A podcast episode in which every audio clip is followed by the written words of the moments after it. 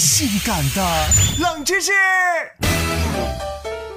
根据常识，只有母性才能够生育后代。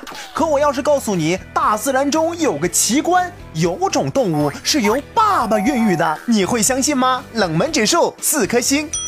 小海马就是从爸爸的肚子里生出来的，这个可谓是自然界的一大奇观了。雄海马到了生育期的时候，腹部就会流血，肚皮上就会形成一个育儿袋，袋上有一个小孔，这个时候雌海马就会追逐雄海马，准备排卵了。哦，对对对对对，女追男隔层纱嘛，啊。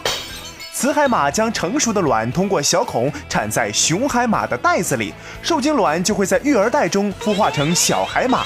到了六至七个月之后，雄海马就会把小海马生出来了。生育的时候，雄海马前俯后仰，育儿袋会从后仰的时候张开，将小海马随着水流就给喷出来。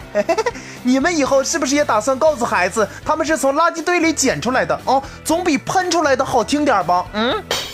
从未听过如此性感的冷知识，这就对了。大自然中确实有很多很奇妙的事物，但是我觉得吧，啊，女追男这件事情不过分。